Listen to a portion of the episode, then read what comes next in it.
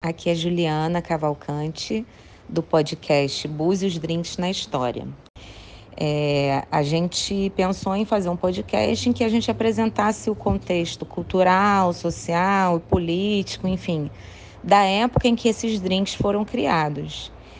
No site é bacana porque, além dos episódios, tem as receitas dos drinks, tem uma série de playlists inspiradas em cada programa. Tipo lá, bota uma playlist, faz um drink, ouve a história e a festa está pronta.